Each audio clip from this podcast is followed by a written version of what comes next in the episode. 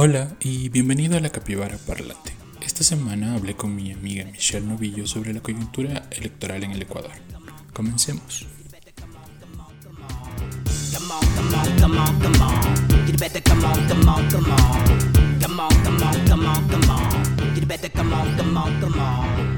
Gracias por, por, por hacerte el tiempo. Eh, Ahorita estamos eh, creando un espacio donde queremos hablar de, cosas interesantes para, para, todos. Y Michelle Pérez aquí tiene, bueno, es una experta en toda la parte de ciudades, ha trabajado eh, como, como, ¿cómo se dice? No concejala, sino asesora, asesora. en el municipio de Quito. Y eh, íbamos a hablar un poco sobre el tema de, de movilidad en ciudades. Y un poco, primero, ¿por qué crees tú que es tan importante hablar de, este tema, Micho?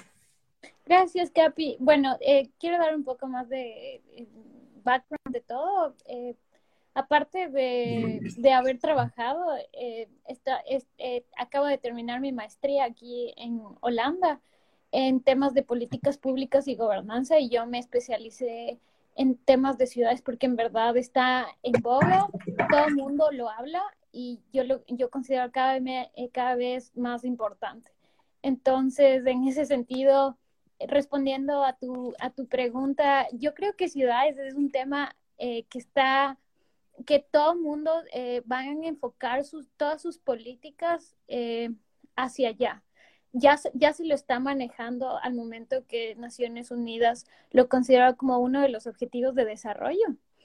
Y em, ahora todos los esfuerzos y los estudios van hacia allá.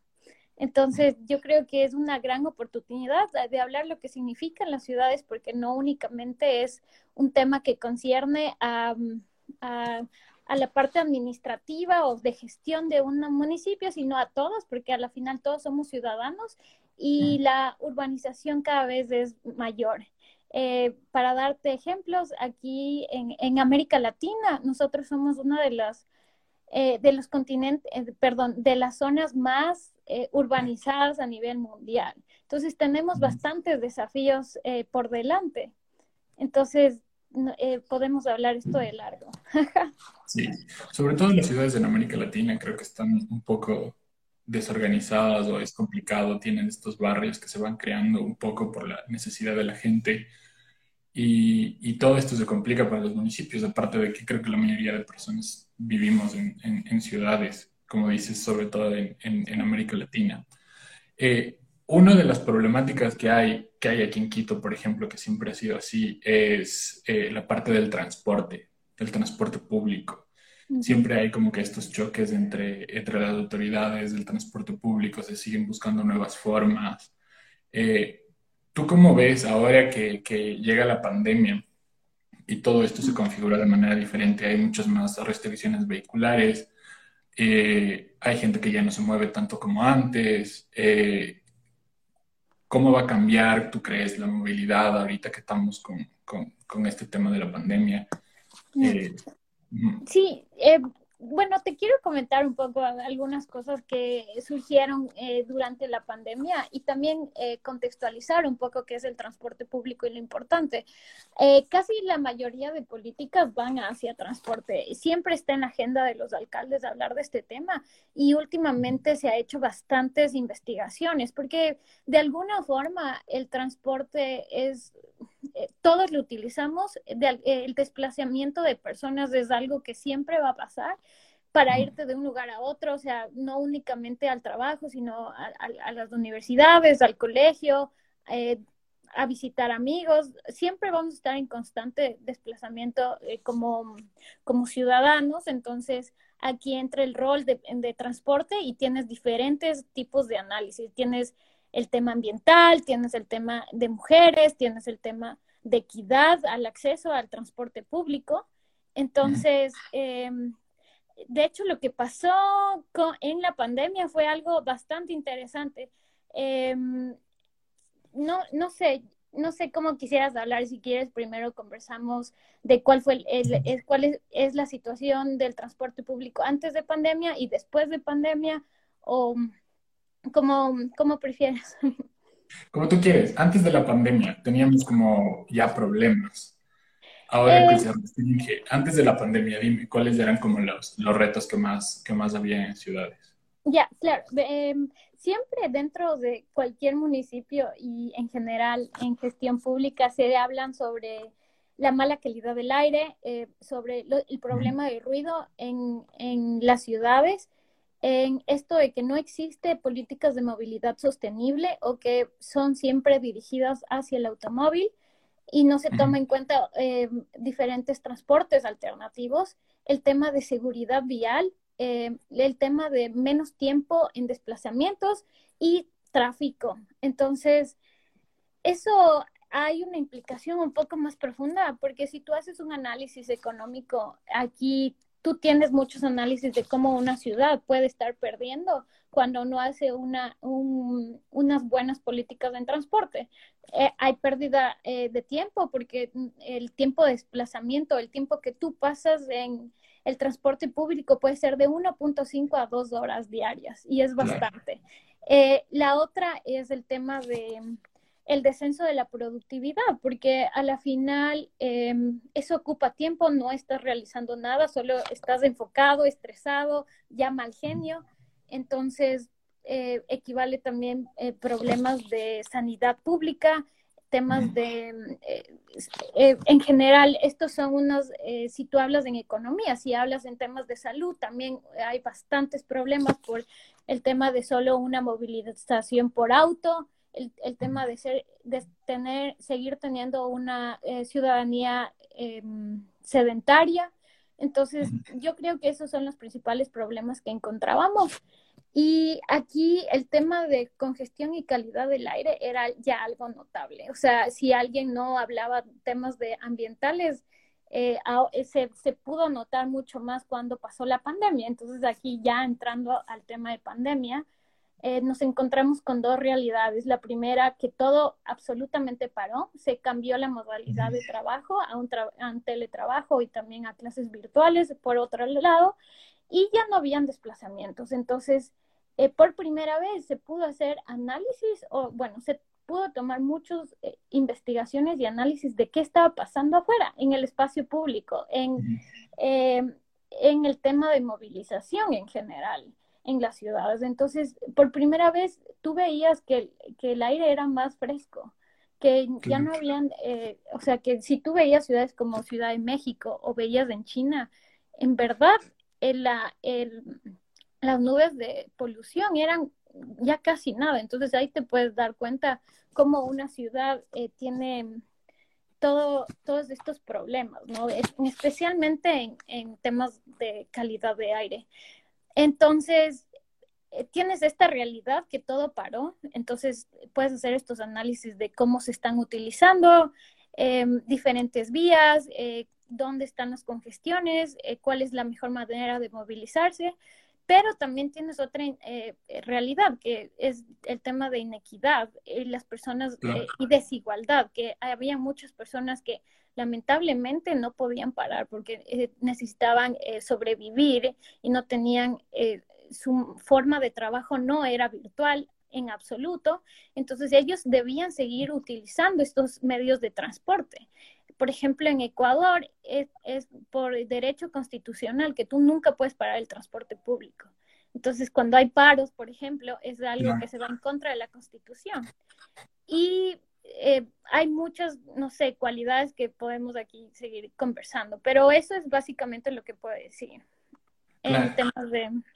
Yo, yo recuerdo hace un tiempo, hace años ya, fuimos a, o tú me invitaste a esta conversación que había entre, que era justamente con estos temas de movilidad. Y me acuerdo que, que mencionaban que había este tipo de barrios, dormitorio, me parece que le llamaban, que eran estos lugares, porque como está configurado Quito, eh, todo está súper centralizado, digamos, desde, desde el Labrador hasta la Patria puedes encontrar todo, entonces tienes este montón de gente movilizándose hacia, hacia estas zonas y luego en la noche regresando a, donde viven, y eso se volvía un problema, se volvían horas en las que casi no se podía mover.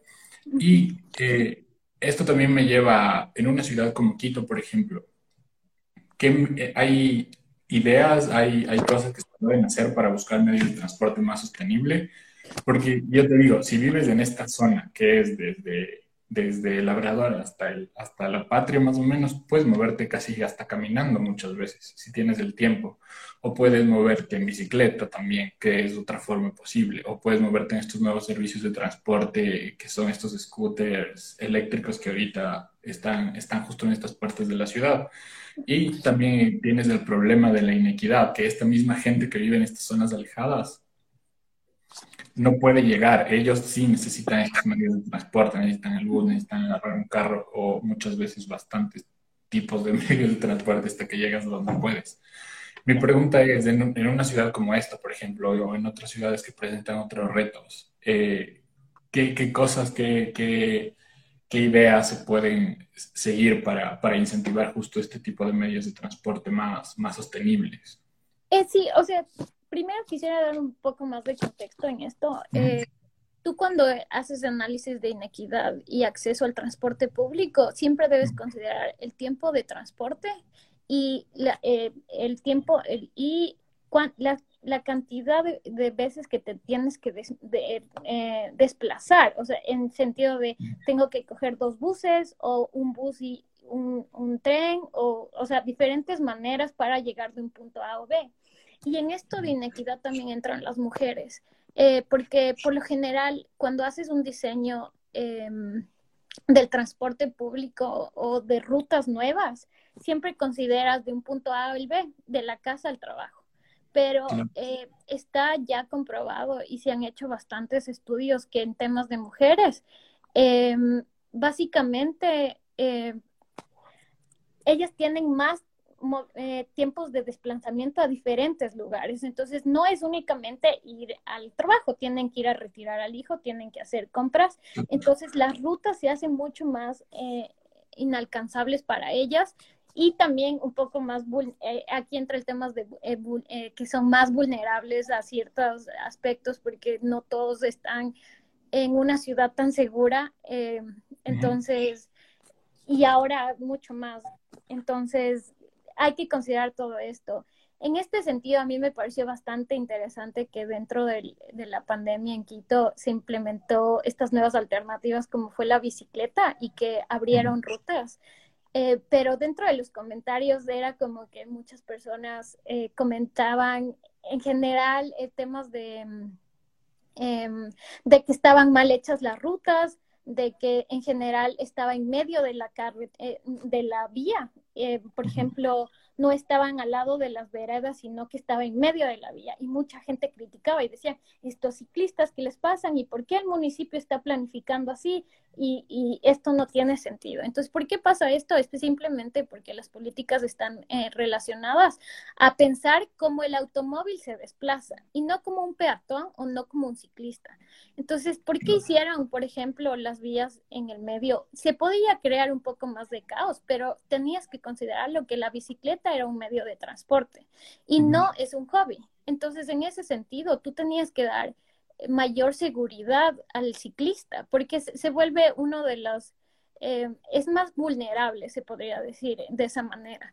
¿Y por qué no al lado de las veredas? Porque ya se demostró dentro de diferentes ciclorrutas que existían en la ciudad de que estaban siendo eh, bloqueadas porque les utilizaban como estacionamiento, porque utilizaban como ah, eh, lugares de descarga, entonces no dabas un flujo de movilidad.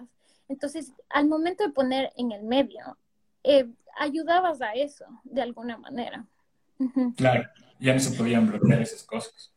Sí, eh, también, no sé, es, es, el tipo de movilidad que nosotros queremos y las que nos enfrentamos. O sea, si tú consideras nosotros como quiteños o en general en Ecuador, nuestro tipo de movilidad por seguridad propia es muchas veces adquirir un carro. Entonces, tú, cuentas y la mayoría es tengo carro y, ok, me desplazo de lugar A o B. Y las rutas alternas, las eh, diferentes formas alternativas de movilizarte, eh, sí les existe y obviamente se ha demostrado. O sea, yo te puedo dar datos, del 75% de la población quiteña se moviliza en transporte público y solo el 30% es en carros.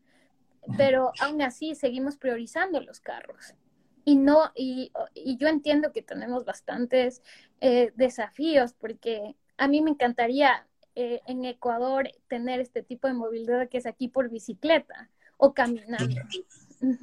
Te iba a decir, tú estás en, el lugar de la bicicleta, que es como conocidísimo que estás en Holanda y todo el mundo se mueve con bicicletas. Eh, te iba a preguntar también, hay, ahorita que estabas hablando de esta forma de movilidad en los, en los carros, yo he visto muchísimos comentarios, sobre todo en redes sociales, que hablan de por qué restringen los carros si yo me siento mucho más seguro viajando en mi carro que viéndome obligado a agarrar una forma de transporte público, porque, eh, y, es verdad, hay muchas veces que yo prefiero mejor caminar que subirme una comida, porque me siento mucho más expuesto a, a, estar pegadísimo con gente. Y si ves como lo que las mismas personas reportan, está, no tienes distanciamiento social, no tienes una persona que revise si estás bien puesto la mascarilla. Entonces, eh, todas estas regulaciones que podrían ponerse dentro del transporte público para que sea más seguro, simplemente no están ahí, no, se están cuidando. Entonces, eh, ¿tú qué piensas de, esta, eh, de estos comentarios de vamos a restringir los carros, eh, pero voy a tener que usar el transporte público entonces para moverme? Hay esta idea de que es mucho más seguro si voy en mi carro, no me, no me toco con nadie, pero pero me estabas hablando un poco de que, de que la realidad no, no necesariamente era, era así. Sí, es, o sea, es bastante interesante. Hay, hay una diferencia siempre eh, cuando haces análisis de diferentes políticas o decisiones, eh, que es el tema de percepción ciudadana. Entonces, tú tienes una percepción en, en, el espacio público de qué te va a pasar. Entonces, de acuerdo a eso, tomas decisiones. Y eso tienes que, eso como digamos, eh, gestores de, eh, en, cuando eres parte del municipio, por ejemplo, gestores en, el, en el, sector público, eh, es, es, justamente eso, es cuál es la mejor opción para el ciudadano. Y se hacen estos análisis de percepción y después las investigaciones. Entonces, de, de hecho, dentro de las investigaciones que se hicieron a nivel de diferentes ciudades, el, la percepción de que el contagio en, en, el transporte público era alta, o sea, más o menos el 65% de la población pensaba que si iba a ir en transporte público iba a, tener, eh, a ser, o sea, podía ser contagiado.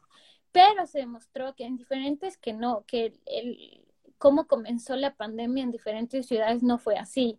Por ejemplo, en Japón, eh, solo el 1% fue en transporte público y los demás fue en el trabajo, en bares, en reuniones familiares. Lo mismo pasó en Francia.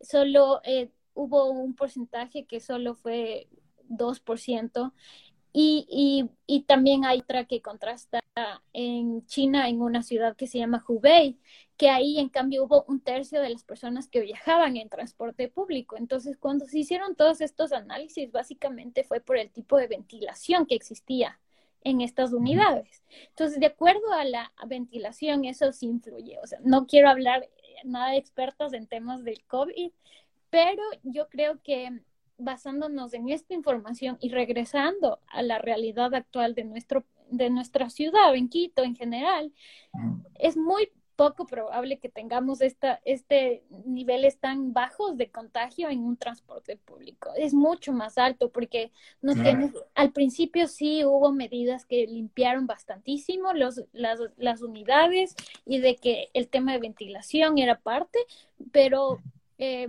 yo creo que ahora que se normalizó un poco, sigue eh, básicamente, o sea, todavía nos encontramos en algunos problemas eh, en ese sentido, pero no sé, yo no, no considero que hay que que como política incentivar al, al, al, al, carro, porque yo entiendo que es por seguridad y personas de cierto, cierta edad sí lo hacen y está muy bien, pero el transporte público sigue siendo parte vital para el transporte, eh, perdón, de, para el la movilidad de la mayoría de los ciudadanos quiteños que no tienen acceso al transporte privado. Entonces, se debe seguir priorizando por el municipio. Pero eh, no, es, no es contraproducente seguir priorizando porque las, las restricciones vehiculares son mucho más fuertes que las que había antes, porque ya tenías el pico y placa. Ahora son muchos menos los carros que tienes en la calle, pero sería, sería posible que, que todas esas personas están yendo en el transporte público, que de por sí ya estaba súper gestionado, lleno de gente. Entonces, este, creo que sí habría que ver cuál es la realidad aquí, porque va a cambiar muchísimo frente a, a, los países que tú mencionas. Sí, eh, eh, en ese sentido yo sigo considerando que es una oportunidad de cambio y de aprendizaje para nuevas políticas. Ahorita es un caos porque obviamente no hubo una planificación atrás, es algo que se dio eh, con la pandemia y que se está improvisando un poco de cómo mejorar. Obviamente aquí más bien es de aprendizaje, cómo seguir incentivando, cómo eh, mejorar, por ejemplo, las veredas para caminar, cómo dar seguridad al ciudadano para que tome estas alternativas. Em, todavía yo no creo que estamos listos para implementar otras medidas como los scooters y demás, aunque eh, porque por, por temas de, de que Quito eh, primero tiene que tener esta planificación del metro, de, de de, ¿cómo se llama? de mejorar también eh, las rutas eh, de bicicleta y, y, después ir poco a poco escalando. Claro, igual eh, iba a decir, los scooters ahorita creo que fueron más una iniciativa de la parte privada que del, que del municipio, pero se beneficiaron un montón porque comenzaron a aparecer súper rápido las, las ciclovías, porque fue como, como una medida para evitar contagios. Entonces tenías esta forma de, transportarte en donde no parecía que estabas eh, exponiéndote a muchas cosas. Entonces aparecieron súper rápido y creo que los scooters se, beneficiaron un montón de, todo esto. Eh, teníamos una pregunta y era, eh, ¿qué soluciones crees que son viables para aliviar el tráfico de Quito? Ok, muchas gracias. la, la, primera que te voy a decir, justamente lo que pasó con los scooters es una oportunidad, se llama así. Sí, son oportunidades. Y aquí básicamente no importa de dónde viene, si es del sector privado y de, o del sector público, de una forma es mejor. Eh, porque mm, principalmente es estas alianzas con el sector privado, que ellos también se unen y sean parte del cambio de movilidad. Y los scooters son demostrados que es parte de la movilidad sostenible y parte de las ciudades inteligentes que ahora se promueven. Entonces, yo creo que es una gran iniciativa y mejor que nos invadamos, pero como municipio no deberíamos meternos en estos temas. Eh, básicamente por, eh, porque nos, no, nosotros, eh, eh, o sea, como el municipio todavía no maneja bien el tema de ciclovía, todavía no sabemos nada de del metro, entonces meternos a otro tema más que sea scooters, no, yo creo que el municipio todavía no está listo, pero sí me parece importante que las iniciativas del sector privado hagan una presión para mejorar. Entonces, eh, el tema del tráfico de Quito, esta pregunta, yo tengo dos perspectivas. La primera es, seguimos pensando en esta visión del carro. Entonces, por eso nos preocupamos por el tráfico. Eh, entonces, eh, entonces, siempre vamos a hacer la primera pregunta en movilidad, que ¿qué va, ¿qué va a pasar con el tráfico? Siempre a cualquier candidato o al alcalde actual van a hacer esa pregunta, ¿qué va a pasar con el tráfico? Y el error que siempre se comete y que yo lo viví bastante es eh, básicamente decir ampliar las vías, dar nuevas rutas, eh, no sé, crear más calles y seguir priorizando a los carros. Y no, más bien es cómo voy a mejorar al metro, cómo voy a incluir al metro dentro de este transporte, cómo creo políticas para dejar al carro, o sea, ya no usar el carro, eh, y o transportarme menos en carro. Eh, ahora hay nuevas tendencias en, en, diseño urbano, que es este 15 eh, ciudades de 15 minutos, que toda tu vida se, es alrededor em, de, de, de, donde vives y en 15 minutos tú puedes movilizarte a todo en términos de, de un supermercado, de pagar impuestos, de, de hacer alguna diligencia. Eh, eh, de ir a un parque, por ejemplo. O sea, entonces, estos nuevos tipos de movilidad son las que se deben implementar. Entonces, ahí ya no vas a tener un tráfico porque no te tienes que movilizar eh, distancias grandes de 10 a 15, eh, no sé, kilómetros para poder satisfacer una de, de tus necesidades como ir a hacer compras o ir a visitar a un compañero o reunirme, sino que lo puedes hacer dentro del barrio. Y se estaba haciendo, pero de una manera muy eh, pequeña, o sea, en, sentido de, por ejemplo, en la floresta, tú ya encuentras esta, esta vida de barrio que antes, lo, eh, antes había, pero hemos crecido exponencialmente porque eso es lo que pasa con las ciudades. Entonces ahora eh, no tenemos este acceso. Y de hecho, como planificadores se debería pensar eso o intentar incentivar. Claro. O sea, que básicamente la solución para el tráfico no está tanto en, crear estas nuevas opciones de, vialidades, sino que más bien hacer que cómo la gente vive su vida es más cerca de donde vive. Es decir, el trabajo está aquí, el municipio está cerca, el banco está cerca, o ¿qué, ibas a decir? Sí, eh, yo creo que no es la única opción, pero es ir pensando hacia allá. Entonces, básicamente lo que yo digo en mi discurso es que deje, o sea, que intentes no utilizar el carro para toda tu vida diaria, sino que sea una parte y que también puedas dejarle el carro en un parte y seguir caminando. O sea, por ejemplo, si necesitas ir al centro histórico, no, no necesariamente tienes que coger el carro.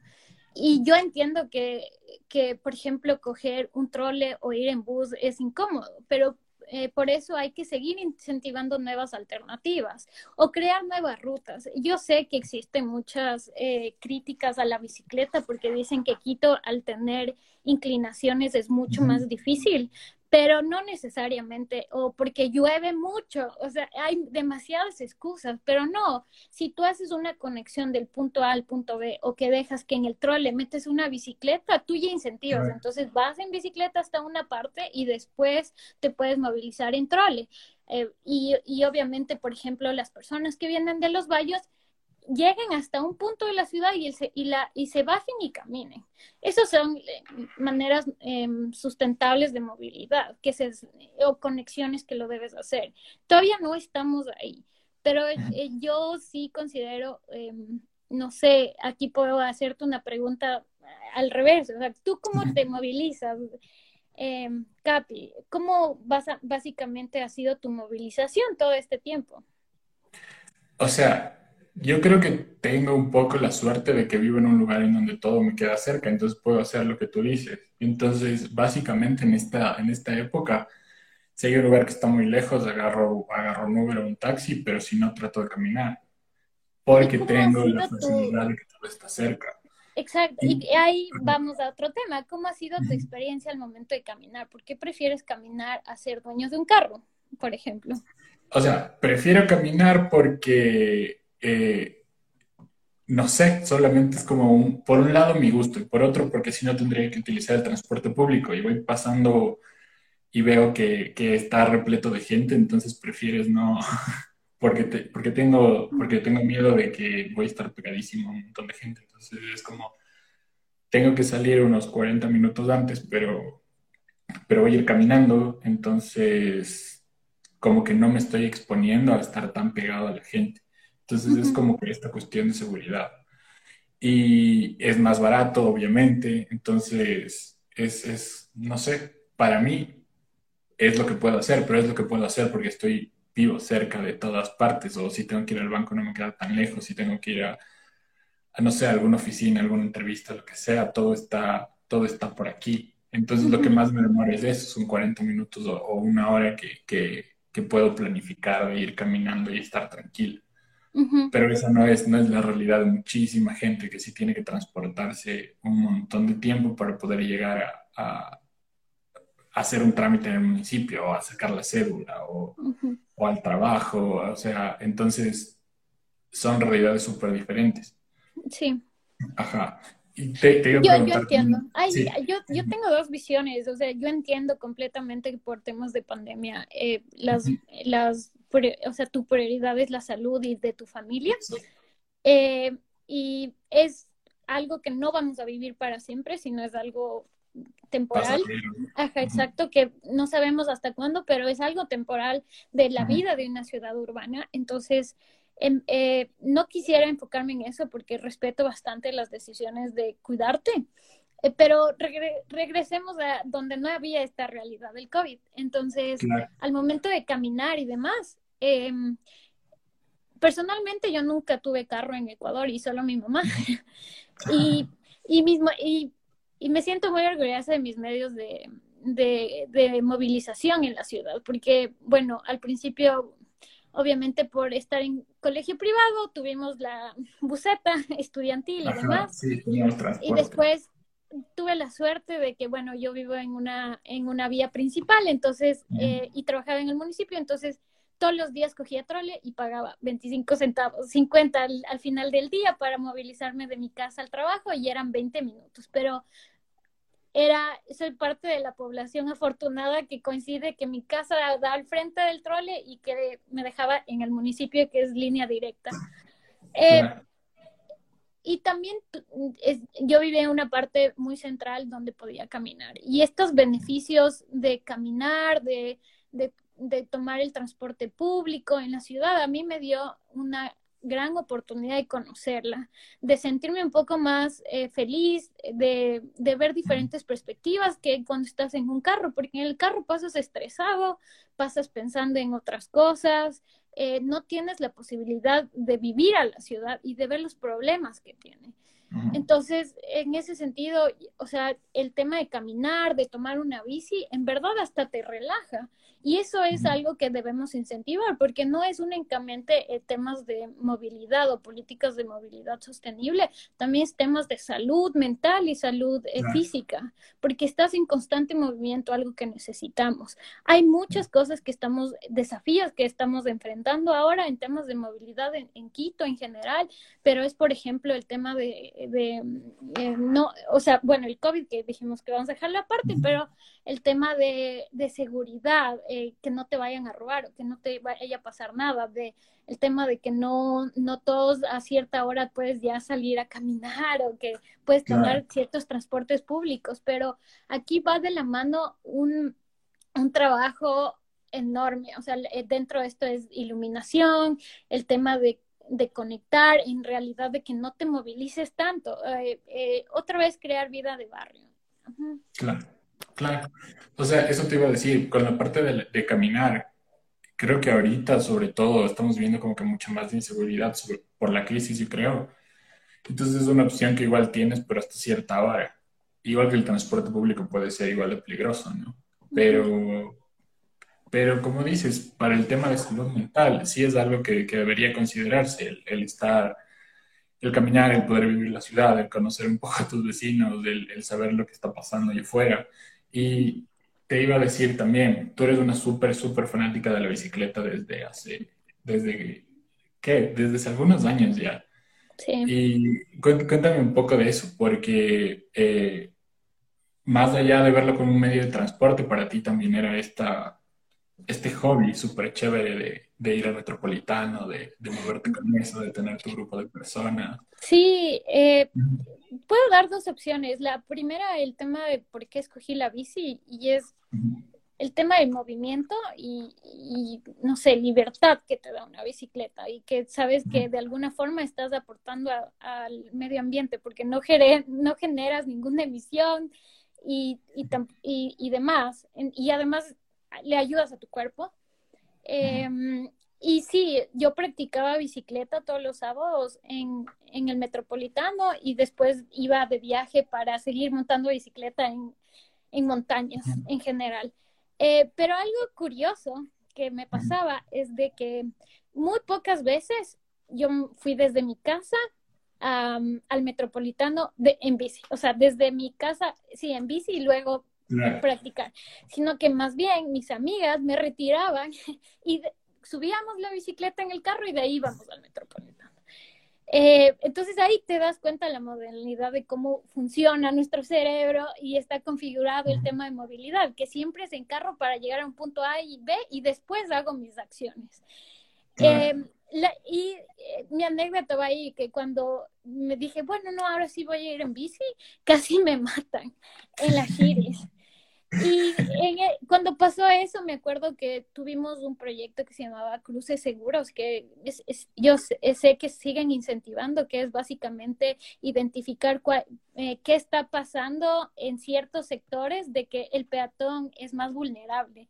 Entonces ahí se descubrió que, por ejemplo, los semáforos no estaban configurados para que una persona, o sea, está configurado para que una persona corra cruzando y no está configurado que, una persona, por ejemplo, de tercera edad o discapacitada para que cruce normalmente o tenga un lugar de descanso. Entonces, no sé si te acuerdas en la Shiris que se hizo, o sea, algo que se llama urbanismo táctico, que fue algo muy em, básico, que fue pintar la calle, hacer mucho más visible y después poner plantas. Entonces crearon estos lugares de descanso para que por lo menos llegues a la mitad y luego puedas cruzar. de nuevo.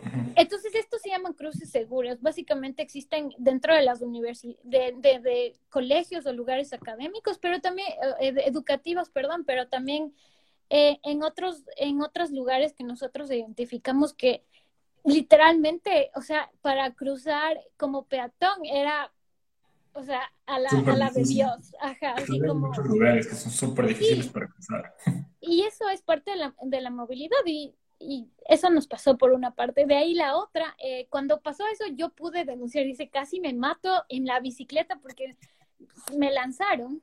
Y la otra que me pasó es de que Em, aquí en Holanda, donde tienes vías exclusivas de bicicleta, donde los carros paran cuando pasa la bicicleta, porque aquí la prioridad no es el carro, sino la bicicleta en, dentro de, las reglas de movilidad. Así de importante es una bicicleta, donde tú ves aquí a mamás que le suben al hijo, al bebé, adelante y atrás a los dos hijos, y son cuatro en la bicicleta y van.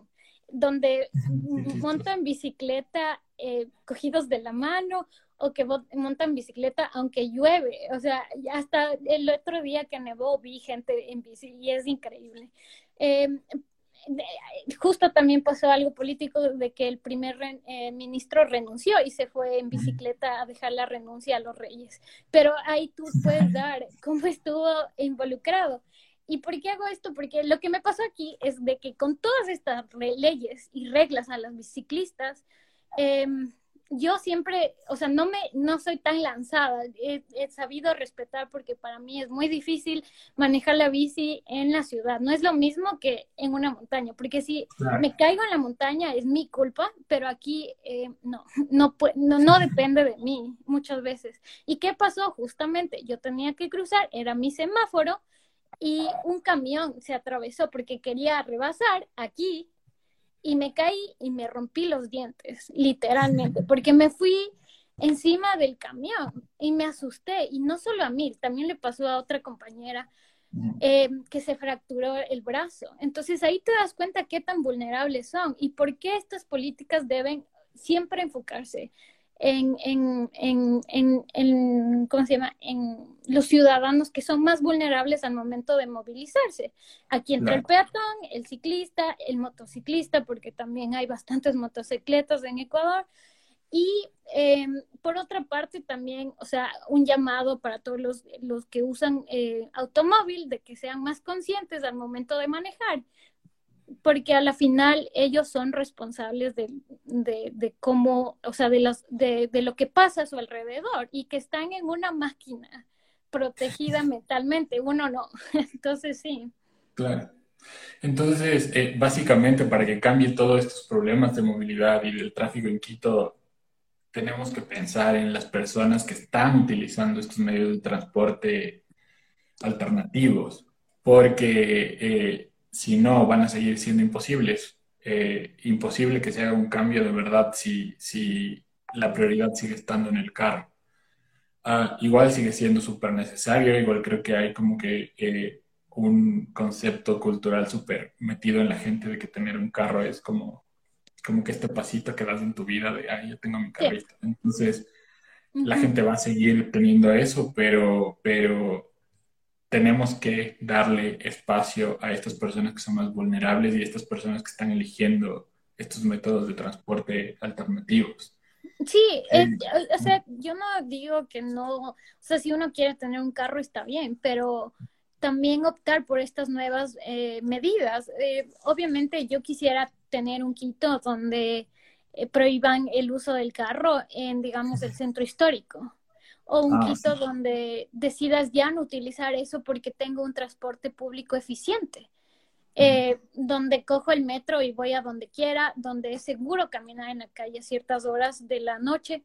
Obviamente sueño en eso, pero, pero está bien. Yo creo que es más bien arriesgarte un poco y coger estos eh, medios alternativos o decir hoy no voy a utilizar el carro porque quiero proteger al medio ambiente y me voy a movilizar caminando o en bici o en el transporte público porque voy a relajarme, voy a leer un libro. De hecho, cuando yo me movilizaba en transporte libro, leía bastantísimo, o sea, esa era mi manera. Entonces, Ajá, hay muchos estudios y estos nuevos métodos de que en verdad te hacen bien. Eh, yo siempre ver a la gente en general, ya me conocía a las personas que entraban al transporte público y me gustaba ver el tipo de interacción social y humana que había, porque todas las políticas en ciudades es, es, es para eso, es al, hacia el, los ciudadanos, hacia las personas.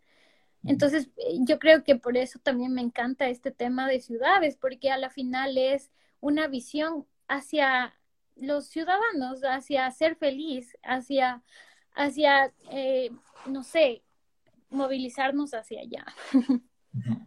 Súper bien. Micho, gracias, gracias, gracias por, por darme este tiempo y poder hablar de, de esto, que sé que sabes un montón y has estado como que en la mitad de toda, de toda esta como eh, de todas estas problemáticas que tiene la ciudad y que tienen muchas otras ciudades. Eh, no sé si tienes alguna cosa eh, decir para ir ya terminando. Sí, claro. Em, bueno, quiero que sea, eh, bueno, vamos a seguir haciendo estas conversaciones. Y, y, personalmente yo quisiera como más bien compartir nuevas alternativas para que la, la gente pueda, no sé, pensarle un poco más, pueda pueda, no sé, reflexionar, pueda soñar en estas ciudades y más bien eh, seguir proponiendo y, presionando para que se cumplan. Porque yo entiendo que nosotros tenemos bastantes desafíos sociales, económicos, eh, en, eh, políticos en, en nuestras ciudades y en Ecuador en general pero más bien yo quisiera compartir de buenas prácticas que se han dado y que nosotros podemos realizarlo, como lo, dijimos al principio, desde el sector privado o con alianzas público-privadas o desde una iniciativa ciudadana. Y sí, eso considero principalmente, que quisiera hacer este espacio de opinión para hablar. Em, en, la próxima, eh, en la próxima vez que nos reunamos quisiera hablar esto de economía circular y qué implican las ciudades, porque es algo que está de moda y que nosotros podemos realizar de diferentes maneras y, y podemos seguir hablando de esto. Sí, bueno, eh, un poco seguimos creando este espacio, seguimos buscando personas interesantes que nos puedan compartir sus opiniones y este, yo creo que entre mañana o o pasado, vamos a sacar ya más, más conversaciones que, que tenemos planeadas. Eh, gracias, Michu, por, por, por, el apoyo y por darme tu tiempo y, y, todo. Eh, sigan esperando más cosas. Estamos como organizándonos, organizándonos más para seguir creando contenido que sea importante para la gente y opiniones que sean valiosas para todos. Entonces, quiero agradecerles a todos los que nos vieron, a todos los que nos van a ver. Eh, voy a compartir esto también en Facebook. Eh, pueden vernos, eh, pueden escucharnos en Spotify también, que ya les comparto el link. y muchas, muchas gracias a todos. Muchas gracias, Michu.